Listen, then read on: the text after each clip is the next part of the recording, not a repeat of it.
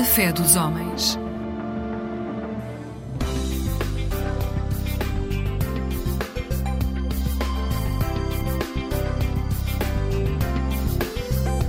Eclésia Igreja Católica.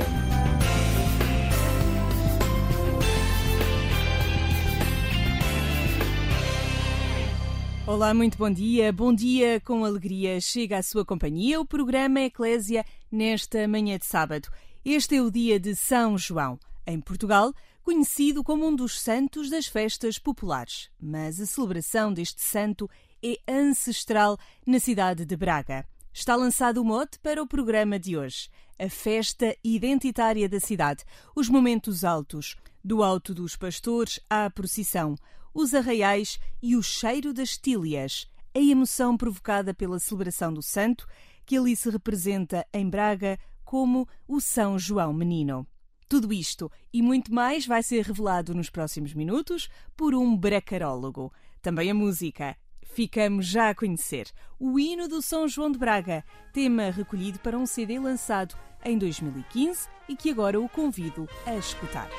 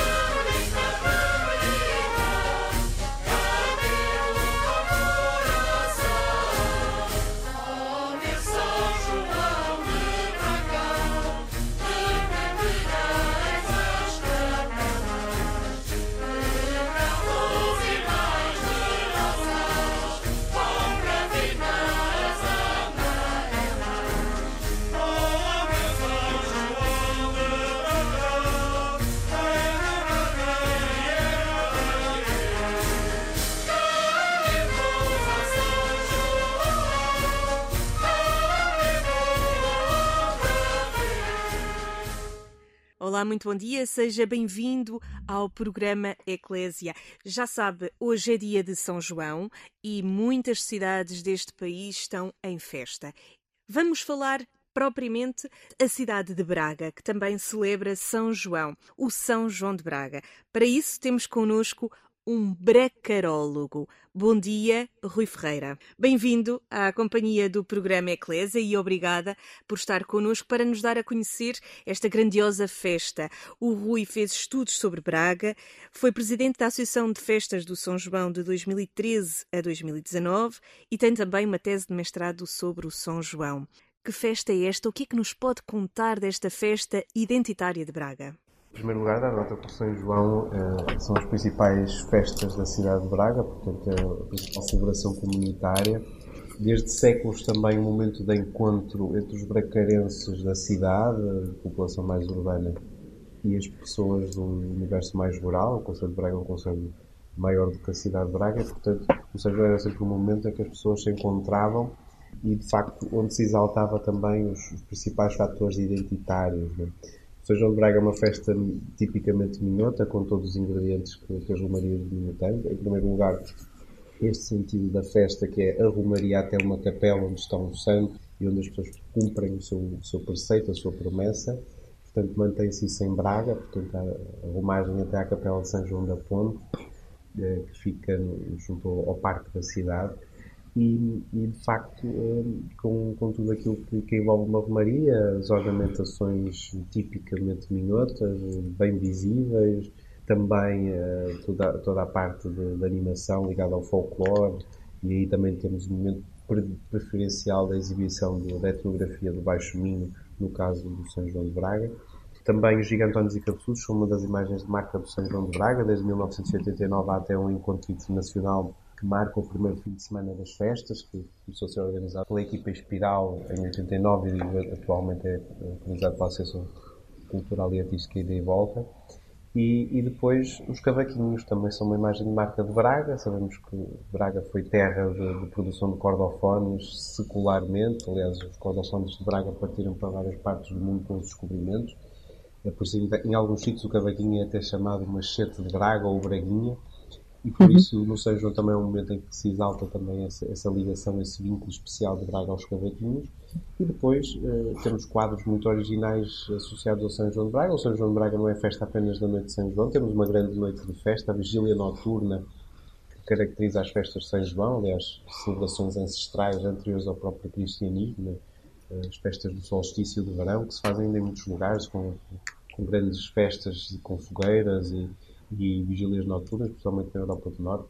Portanto, temos tudo isso, mas além disso temos, de facto, características essenciais, que são no dia 24, com o cortejo São Joanino, a dança do Rei David, também a dança secular, Uh, o Alto do Carro dos Pastores, que é uma peça de teatro. Já lá vamos a essa programação, Rui. Deixe-me perguntar-lhe, uh, claro, é de Braga, sempre viveu esta tradição do São João. O que é que o levou a estudar esta festa? Uh, em primeiro lugar, motivos muito pessoais, efetivamente, um, sempre muito intensamente, os momentos da vida coletiva de Braga, né? eu e quase todos os bracarenses, né? que são o São João e a Semana Santa. Quando tive a oportunidade de estudar a fundo algumas temáticas da cidade, decidi em primeiro lugar debruçar-me sobre São João, porque de facto tinha uma ligação muito profunda. Em primeiro lugar, porque a minha família vive uh, até hoje perto da Capela de São João da Ponte, que é o coração da festa de São João, depois, porque eu próprio tenho uma ligação eh, muito, muito profunda a esse espaço, porque foi lá que fiz a minha catequese, desde o primeiro ano até, até à profissão de fé, portanto, dentro dessa capela, a contemplar a imagem de São João, e participei que, durante cinco anos no Carro dos Pastores, que é esse auto com origem no século XVIII, que continua a acontecer no dia 24 de junho, e que é constituído por crianças, e portanto eu, entre os 8 e os 13 anos, eh, fui também, participei.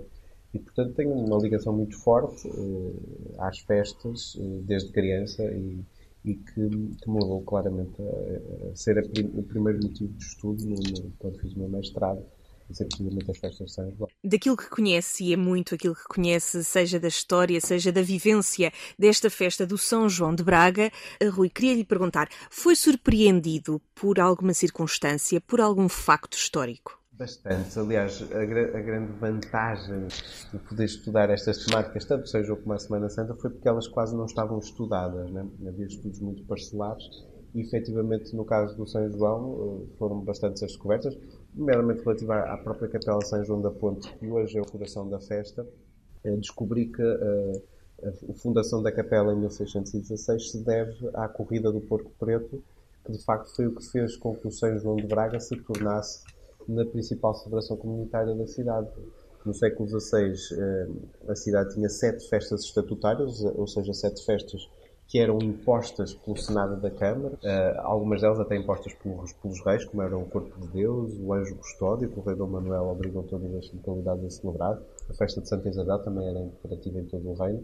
E, portanto, eh, depois algumas outras festas mais de índole local, e o São João eleva-se das demais, porque o São João era um dos horários das paróquias da cidade, era o São João e o Santiago, e eleva-se por causa desta corrida de Porco Preto que decorria na madrugada de 24 de junho, no sítio onde está hoje a Capela de São João da Ponte. esta, esta prática devia ser um pouco conflituosa, foi-se tornando conflituosa, tanto que o arcebispo obriga, intima, a celebrar uma Eucaristia antes da, da corrida de correr. A corrida era disputada entre moleiros e sapateiros. Os sapateiros eram os homens da cidade que soltavam o porco do alto do Monte Picoto e, e depois os moleiros, que era quem vivia junto ao rio, tinham que estar na ponte para evitar que o porco passasse a ponte. Uh, e se o porco passasse a ponte era dos sapateiros, se o porco não passasse a ponte se viesse pelo rio ou se, se, ficasse, se não conseguisse mesmo passar, era dos moleiros. Portanto, era assim que celebravam São João. O povo de Braga juntava-se uh, a assistir a essa corrida, havia até um tiroteio animado com, com uh, várias danças, a dança das pelas das padeiras, que se fazia em tantos sítios em Portugal, o rei imperador, o rei da Mourisca, as Amazonas, que são os gigantones e cabeçudos dos nossos dias, e, e, portanto é aí que se concentrava a festa popular do São João e foi isso que fez o São João perpassar, ou seja, ultrapassar as outras celebrações comunitárias que também eram obrigadas a ser celebradas na cidade, mas que não tinham o peso que o São João acabou por ter. Portanto, graças a essa corrida, a capela foi construída para que se celebrasse a Eucaristia no lugar onde corria a corrida. Portanto, ainda hoje a capela existe e é de facto o coração da festa, ultrapassando até, em termos de popularidade, o, o sítio onde a festa nasceu, que foi em São João do Souto, a paróquia de São João do Souto, que é mesmo no centro da cidade de Braga. Aqui uma curiosidade que parte de uma corrida do Porto Preto para a festa de São João. Também obrigada por esta partilha. Para quem nos acompanha na Antena 1, saiba que estamos a falar de São João de Braga. Esta festa que no dia 24 de junho, precisamente, tem o seu ponto alto. Falamos com o bracarólogo Rui Ferreira, a quem eu coloco aqui outra questão. A imagem que nos é dada sempre a conhecer destas festas de Braga é uma imagem de um São João com um rosto de menino. É verdade, aliás. Em primeiro lugar, a nota que o São João de Braga tem, dada a sua ancestralidade, tem já características identitárias muito bem vincadas. Uma delas é precisamente a iconografia. É, essa imagem de São João Menino aparece já ligada ao São João de Braga, pelo menos desde o século XVIII. O São João Menino tem evidentemente a ver com, com o facto da festa de 24 de junho celebrar o nascimento de São João. É? Porque o São João, em termos litúrgicos, desde o início do cristianismo, São João era o santo mais importante. Depois de Jesus Cristo, eh, estava São João. Eh, aliás, na Bíblia isso está, está bem claro. Os Evangelhos, eh, o São João Batista é, o, depois de Cristo, o mais citado. Nossa Senhora só vai aparecer na história do cristianismo um pouco mais à frente. E, portanto, liturgicamente, o São João tem a prerrogativa de celebrar o nascimento e a morte, que é algo que só se celebra no caso de Nossa Senhora e do próprio Cristo, evidentemente. E, portanto, a festa do nascimento associada ao, ao São João Menino é precisamente essa iconografia juvenil porque está associada à festa do, do 24 de junho, não propriamente à divulgação de São João, eh, que se celebra a 29 de agosto e que, por exemplo, no Minho temos uma grande romaria, São João, que celebra precisamente a divulgação, que é São João d'Arga. Por isso, no caso de Braga, é o nascimento, portanto, temos essa iconografia do menino, São João Menino, que é usada desde que o São João de Braga tem, tem de alguma forma, trabalho a nível de, de, de, da parte gráfica da festa, né, com os cartazes, e depois também temos um hino, o hino de São João de Braga. Devemos ser a única festa do país que tem um hino. Tivemos a oportunidade de ouvir aqui neste início do programa. É verdade, é um hino que, que sabemos pelo menos desde meados do século XIX que já estava em plena utilização nas festas de São João de Braga e dada a importância que o São João de Braga tinha a nível, nomeadamente a nível regional, é um hino que depois começou a ser replicado em outras festas, mas de facto eh, ele nasce no São João de Braga e é de facto a nossa música mais característica que emociona qualquer bracarense que vai às nossas raízes. E, portanto, de facto, é o São João de Braga tem esta identidade muito bem vincada, tão bem presente nessa, nessa música, nessa melodia e também na, na, iconografia do São João Menino. Oh Rui, porquê é que emociona o São João em Braga? Porque está associado às nossas memórias mais queridas, quer dizer, a, a, a festa é uma celebração comunitária que altera todos os ritmos e rotinas. Né? No caso do São João de Braga, para um bracarense, né, a cidade transfigura-se naqueles dias em que ocorre a festa, portanto é ornamentada, instala-se uma feira popular nas principais artérias da cidade, há uma programação recorrente com aqueles sons dos bombos, imagem dos cabeçudos a bailar, toque do cavaquinho, até os ranchos folclóricos que, que, atuam um bocadinho por toda a cidade. Portanto, todo, todo o ambiente da cidade é transfigurado. Os hábitos, as famílias reúnem-se na noite de São João para, para comer sardinhas, depois no dia seguinte o almoço é sempre cabrito, porque é cabrito no forno. Portanto, há aqui uma série de cheiros e tradições, até o cheiro das tílias, né? As tílias que são espalhadas pelas principais ruas da cidade de Braga, que quando nós começamos a sentir o, o, cheiro, o odor das tilhas, sabemos que o São está a chegar. Tudo isso é, cria um ambiente muito próprio que, de alguma forma, se nós ouvirmos aquela melodia do, hino de São João de Braga, ou até da dança do Rei David, que só é tocada e dançada no dia de São João, efetivamente vem-nos à, à memória muitas muitas lembranças de familiares, de amigos, de, de, momentos especiais que foram vividos na festa, acabam de alguma forma por elevar aquilo que é o nosso sentir bracarense e, portanto, o São João de facto é o principal momento do sentir bracarense. Além de cheirar a manjerico, porque é típico desta altura dos santos populares, Braga também cheira a tílias no seu espaço principal, onde decorrem as festas de São João. Aqui um apontamento interessante que só quem é de Braga é que sabe. Obrigada também por isso, Rui. Então, eh, se calhar, eh, apontávamos para ouvir a tal música da dança do Rei David, que o Rui uh, gentilmente nos fez chegar e que podemos então aqui passar no programa Eclésia.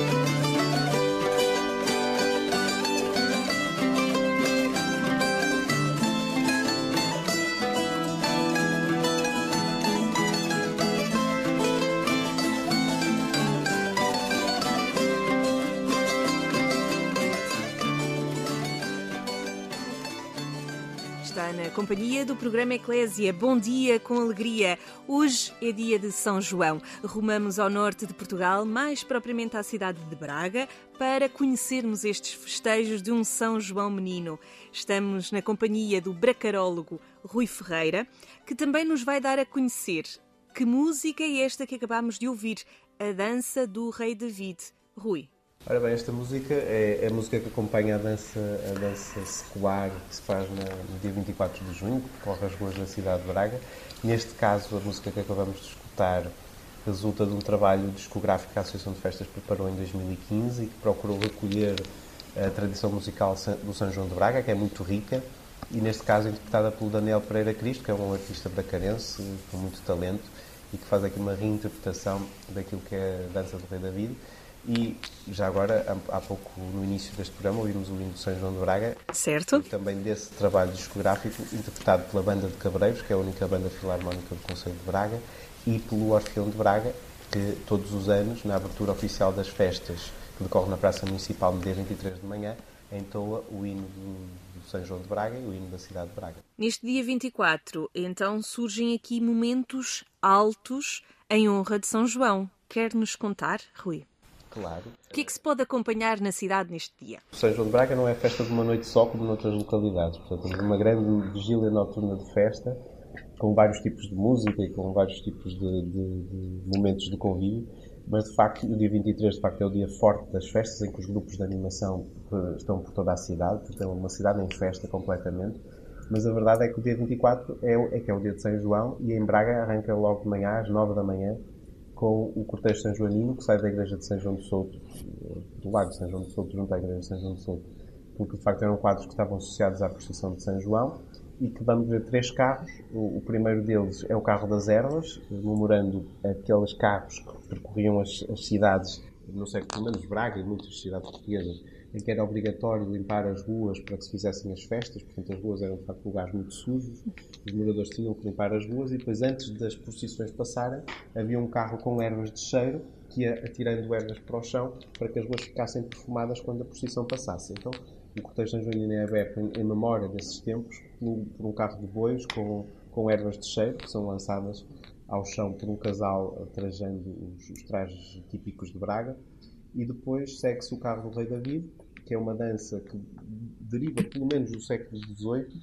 mas é virado do, da dança do Rei da Mourisca, por causa do número de elementos, da tipificação da dança. Portanto, que é uma dança que já vem desde o século XVI, foi transformada no século XVIII em dança bíblica, né? porque o Rei da Mourisca aludia aos judeus, né? e portanto, entretanto, eh, ela é feita em cima de um carro, são três elementos, um rei que dança, com os 12 músicos, com nove, nove passos diferentes e que vão percorrendo a cidade entre as 9 da manhã e as 17 da tarde. Tem também o carro dos pastores, que é o maior dos três carros, que, é o, que representa um alto que nasceu no século XVIII, numa procissão feita em 1754, em que os pastores cantam, anunciam o nascimento de Cristo, o nascimento de João Batista, peço desculpa, e entretanto aparecem a Isabel e o Zacarias a pedirem um filho, o anjo aparece, anuncia que vai nascer São João, o Zacarias não acredita, fica surdo e mudo até ao fim do ato, e depois os pastores cantam e dançam alegremente, celebrando o nascimento de João Batista. Portanto, o contar da história de São João. Do nascimento, mais é um auto do nascimento de São João Batista, tem origem no século XVIII, sabemos isso, foi muito transformado no final do século XIX, até porque era composto só por rapazes, depois entraram as raparigas também, e, e era um carro mais pequeno, uh, aliás, com tração uh, humana, era um carro muito pequeno. Portanto, uh, tornou-se um carro grande, o anjo também sobe e desce com um sistema hidráulico, e portanto é um verdadeiro auto barroco que ainda continua a acontecer nas ruas da cidade de Braga e, de facto, dá originalidade às festas de São João. Portanto, juntamente com a dança do David, atuam em 10 lugares diferentes entre as 9 da manhã e as 5 da tarde e, portanto, e depois integram-se também na procissão que decorre a partir das 6 da tarde. E, e assim é o, o, momento mais solene de encerramento da festa, embora a festa depois tenha um concerto e fogo de artifício para encerrar, mas de facto a procissão é de facto um momento muito especial qual é assim o momento que mais lhe diz neste dia de São João? Vou dar uma resposta pessoal, né? Com certeza. Teria, teria certamente muitos elementos por onde, por onde nós poderíamos uh, responder a essa questão.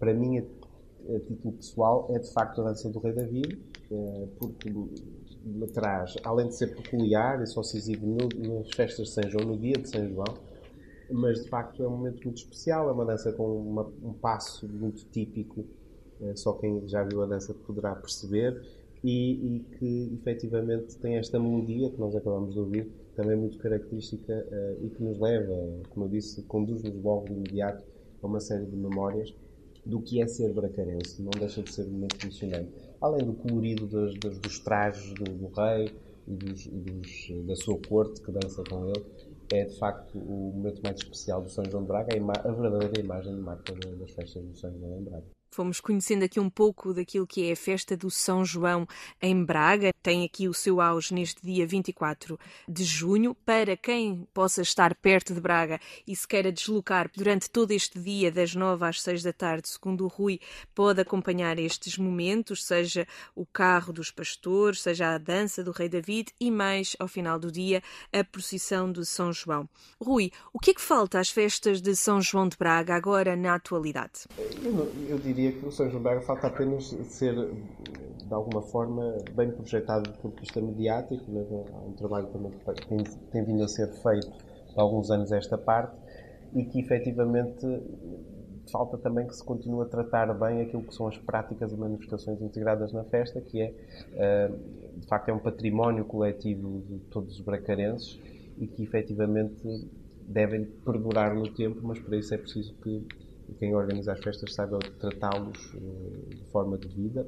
Eu penso que esse trabalho tem vindo a ser feito e, portanto, um, acho que é isso que falta só para que o São João continue a ser aquilo que é para todos os bracarenses, que é as suas festas da cidade e o seu momento mais importante de exaltação da, da sua identidade comunitária, que é tão rica e tão, e tão expressiva como e que dá a Braga também o epíteto de capital do Minho. A Minho é uma região com muita tradição, com muita identidade e Braga um, tem nas festas de São João esse momento de, de, de, grande exaltação daquilo que é ser braguês ou ser bracarense. Rui Ferreira, bracarólogo, muito obrigada por eh, nos fazer companhia neste programa Eclésia, mas também de partilhar connosco este seu conhecimento e vivência do São João de Braga.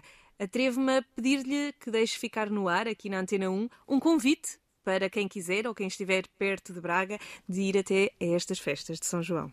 Braga é uma cidade muito especial, quem já esteve cá sabe bem disso, é uma cidade considerada a mais antiga do país e tem nas festas de São João o seu, o seu grande momento. E por isso, Braga até à meia-noite está em festa com São João eh, e, e, portanto, deixo o convite para que passem por Braga, já que não passaram dias anteriores, que as festas já começaram no dia 17, podem passar hoje, que é o momento especial, feriado municipal e, e, um dia muito especial para Braga e para os bracarenses. Portanto, quem tiver ouvido, particularmente se estiver relativamente próximo de Braga, já sabe, pegue no carro, venha até Braga e vai ter um, um momento muito especial, certamente, para, para viver este dia aqui uma vivência comunitária com o bom calor que já é uma festa de verão, é assim mesmo que é apelidada estas festas dos Santos Populares e aqui especialmente que hoje falamos da festa de São João de Braga. Muito obrigada ao Rui por nos ajudar também a conhecer esta vossa vivência em Braga. Seguimos agora para a reflexão da liturgia deste domingo. Como habitual, contamos com a ajuda do Padre Manuel Barbosa, sacerdote deoniano. As perseguições e as dificuldades estão sempre no horizonte da vida do discípulo missionário. Mas a solicitude e o amor de Deus não abandonam o discípulo que dá testemunho da salvação de Deus. É nesta tonalidade que podemos acolher a palavra de Deus neste 12 domingo do tempo comum. A primeira leitura apresenta-nos o exemplo de Jeremias, paradigma de profeta sofredor, que experimenta a perseguição, a solidão e o abandono por causa da palavra. Mas Jeremias nunca deixa de confiar em Deus e de anunciar as propostas de Deus com coerência e fidelidade. Na segunda leitura, Paulo demonstra aos cristãos de Roma e a todos nós hoje como a fidelidade aos projetos de Deus gera vida e como uma vida organizada numa dinâmica de egoísmo e de autossuficiência gera morte. No Evangelho, Jesus envia os discípulos e avisa-os das perseguições e incompreensões que vão enfrentar, mas garante a sua presença contínua, bem como a solicitude e o amor de Deus ao longo de toda a sua caminhada pelo mundo. O projeto de Jesus para nós, vivido com radicalidade e coerência, não é um projeto simpático, aclamado e aplaudido por aqueles que mandam no mundo e na opinião pública. É um projeto radical e provocador, que exige a vitória sobre o egoísmo, o comodismo, a instalação, a opressão e a injustiça. É um projeto capaz de abalar os fundamentos da ordem injusta e alienante sobre a qual o mundo se constrói. Há um certo mundo que se sente ameaçado nos seus fundamentos e que procura todos os dias encontrar formas para subverter e domesticar o projeto de Jesus. Inventam-se formas de reduzir ao silêncio os discípulos de Jesus, através da calúnia e da publicidade enganosa de valores efêmeros. Como a comunidade de Mateus, também nós podemos andar assustados, confusos e desorientados, interrogando-nos se vale a pena continuar a remar contra a maré. A todos nós, Jesus diz: Não temais. O medo não pode impedir-nos dar testemunho. A palavra libertadora de Jesus não pode ser calada, escondida e escamoteada, mas tem de ser vivamente afirmada com palavras e atitudes coerentes e interpeladoras. Viver uma fé instalada e cômoda, que não faz ondas e não muda nada, que aceita passivamente valores, esquemas, dinâmicas e estruturas desumanizadoras, não chega para nos integrar plenamente na comunidade de Jesus. A palavra de Deus que nos é proposta hoje convida-nos também a fazer a descoberta de Deus que tem um coração cheio de ternura, de bondade, de solicitude. Se nos entregarmos confiadamente nas mãos de Deus, que nos dá confiança e proteção, que nos dá amor e que nos pega ao colo quando temos dificuldade em caminhar, não teremos qualquer receio de enfrentar as perseguições e dificuldades. Confiamos em Deus, que no seu coração de Pai cuida de nós com ternura e amor. Esta e outras meditações podem ser consultadas no site dos Sacerdotes do Coração de Jesus, em deonianos.org ou na página da Conferência Episcopal Portuguesa. Obrigada por ter ficado deste lado nos últimos minutos em que conhecemos melhor a festa de São João de Braga, uma festa ancestral e identitária daquela cidade minhota. Como dizia o nosso convidado de hoje, Rui Ferreira, se ainda estiver por perto de Braga, saiba que pode ainda acompanhar todos os eventos durante este dia 24 de junho, dia de São João, nas várias ruas da cidade. Aqui na Antena 1, o programa Eclésia volta à sua companhia neste domingo, pelas 6 da manhã. A qualquer hora, já sabe, pode encontrar-nos em agência.eclésia.pt. Foi um gosto estar na sua companhia nesta manhã de sábado. Eu aqui me despeço. Sou a Sónia Neves e desejo-lhe um bom dia com alegria.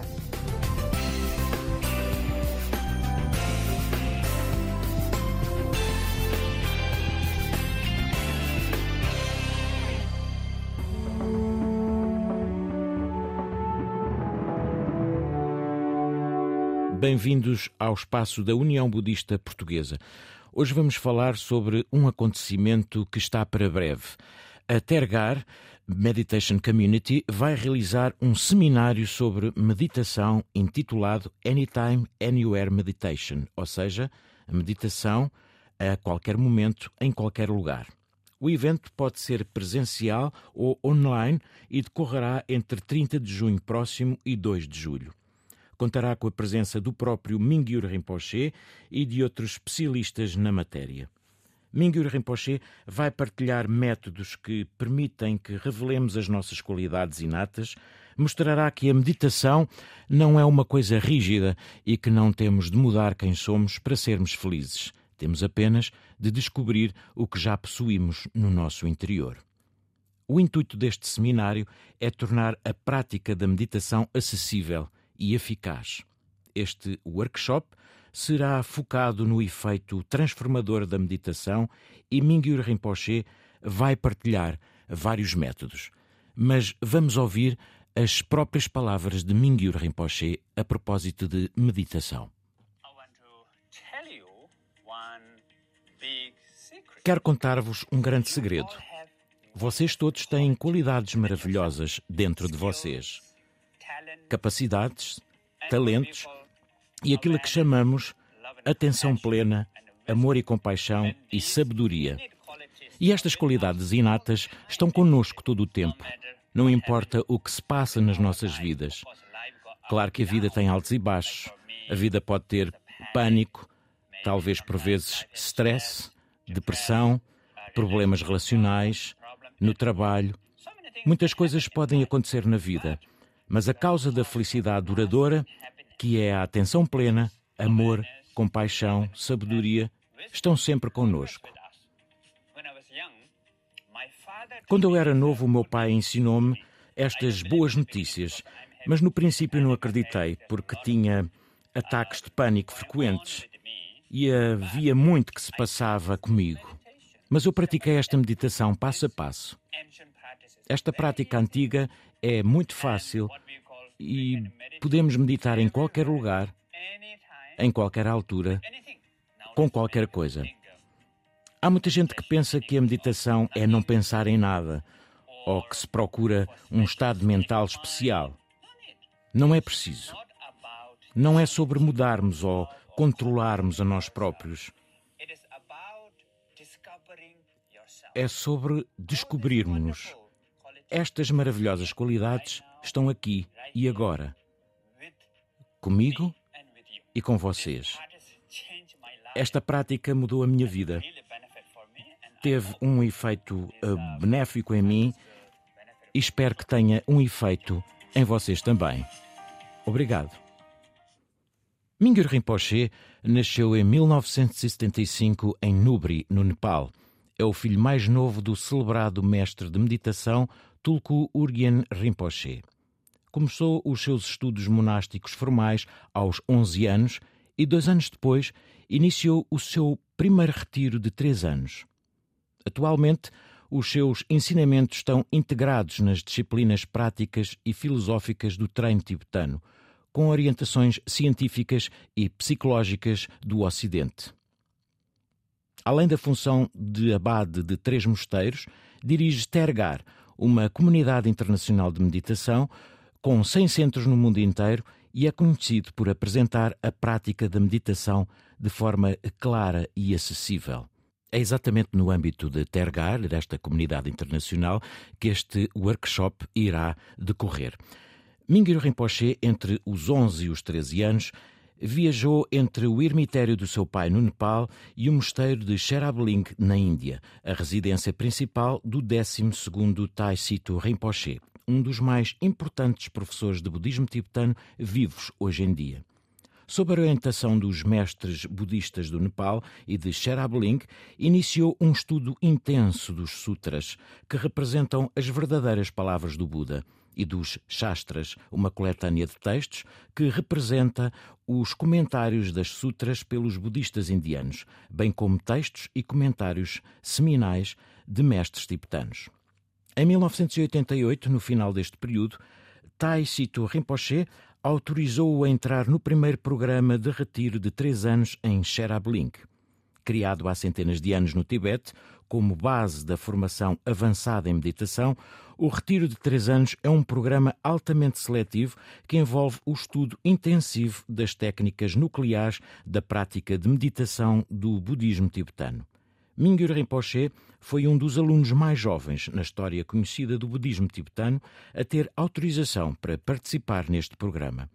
O seu progresso durante esses anos foi tão impressionante que, depois de ter terminado o programa, Tai Situ Rinpoche o nomeou mestre do retiro seguinte em Sherabling, fazendo dele, aos 17 anos, o mais jovem mestre de retiros conhecido na história do budismo tibetano. No seu papel de mestre de retiros, Mingyur completou o equivalente a cerca de sete anos de retiro formal. Em 1994, no fim do segundo retiro, matriculou-se no Instituto Superior Monástico, conhecido em tibetano como Shedra, para continuar a sua educação formal mediante o estudo intensivo dos textos budistas essenciais. No ano seguinte, Tai Situ Rinpoche nomeou o representante principal de Sherabling, supervisionando toda a gama de atividades do mosteiro e reabrindo lá a Shedra, onde prosseguiu os seus estudos, ao mesmo tempo que exercia também funções de professor. Durante os anos seguintes, Mingyur Rinpoche dividiu o tempo entre a supervisão das atividades do mosteiro, o ensino e o estudo na Shedra e desempenhou as funções de mestre em mais um retiro de três anos. Em 1998, aos 23 anos, recebeu a ordenação monástica plena. Desde os 19 anos, uma idade em que a maior parte de nós está ocupado com interesses mundanos, Mingyur Rinpoche tem mantido um plano de trabalho esgotante que inclui a supervisão das atividades de mosteiros no Nepal e na Índia, palestras em todo o mundo, aconselhamento privado, armazenar na memória centenas de páginas de textos budistas e absorver o máximo que puder dos últimos membros vivos de uma geração de professores de meditação formados no Tibete. Visitou várias vezes o nosso país, Portugal. Vamos escutar alguns certos do último livro de Mingyur Rinpoche, cuja tradução em português dá pelo nome de Amar o Mundo. Um livro que relata quase em forma de romance e aventura o facto de Mingyur Rinpoche, aos 36 anos, ter partido secretamente do seu mosteiro da Índia para iniciar um retiro errante de quatro anos e meio, vivendo em grutas na montanha e em ruas de aldeia. O relato desta viagem é feito na primeira pessoa e temos a sensação do próprio Rinpoche nos estar a contar esta sua partilha. Escutemos, pois. Terminei a carta. Passava das dez horas de uma noite quente em Bodh Gaya, no centro-norte da Índia. E naquele preciso momento, mais ninguém sabia. Posei a carta numa mesa baixa de madeira, em frente à cadeira em que a miúdo me sentava. Descobriram tudo no dia seguinte à tarde. Não me restava fazer mais nada. Apaguei as luzes e puxei a cortina. Lá fora estava escuro como breu. Nenhum sinal de atividade, tal como eu previra. Às dez e meia, comecei a andar de um lado para o outro, às escuras, e a olhar constantemente para o relógio. Passados vinte minutos, Peguei na mochila e saí do quarto, trancando a porta atrás de mim. No escuro, desci as escadas pé ante pé até ao átrio. À noite, um ferrolho pesado de metal tranca por dentro duas grossas portas de madeira. Estreitas janelas retangulares posicionam-se paralelas a cada porta e são quase tão retangulares. Quando estimei que estaria o mais longe possível da porta da frente, abri uma janela e saltei para o pequeno alpendre. Fechei a janela, voei pelos seis degraus abaixo até ao caminho de tijoleira e encaminhei-me rapidamente para trás dos arbustos à esquerda. Esperara muito tempo por este retiro. Esperara até se tornar uma proposta de fazer ou morrer. Ou talvez seja mais correto dizer fazer e morrer. Estaria a deixar para trás tudo o que conhecia, sem mais certezas sobre o que me esperaria mais adiante do que se estivesse no meu leito de morte. Além de abandonar a minha mãe, deixar Lama Soto também me entristecia, já que ele estivera tão doente e eu sabia que nunca mais nos veríamos. Seria ele a descobrir a minha ausência e não me dava satisfação alguma imaginar a sua perturbação quando se lhe tornassem claras as implicações da minha carta. Quando lerem esta carta, terei começado o longo retiro que anunciei no ano passado. Como bem sabem, senti uma ligação muito forte com a tradição do retiro desde jovem rapaz a crescer nos Himalaias.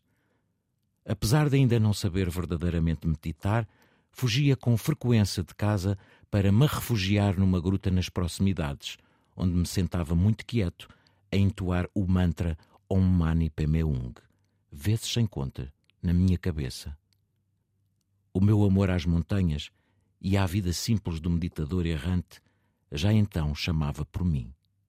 Para mais informações sobre Mingyur Rinpoche e este retiro que anunciamos, que vai decorrer entre 30 de junho e 2 de julho, veja no Instagram, arroba tergaronline, arroba Mingyur Rinpoche, no YouTube, arroba Tergar Meditation Community, arroba Mingyur Rinpoche. No Facebook, procure Tergar Meditation Community e também Mingyur Rinpoche. Despedimos-nos por agora cordialmente e até ao próximo programa. Thank you.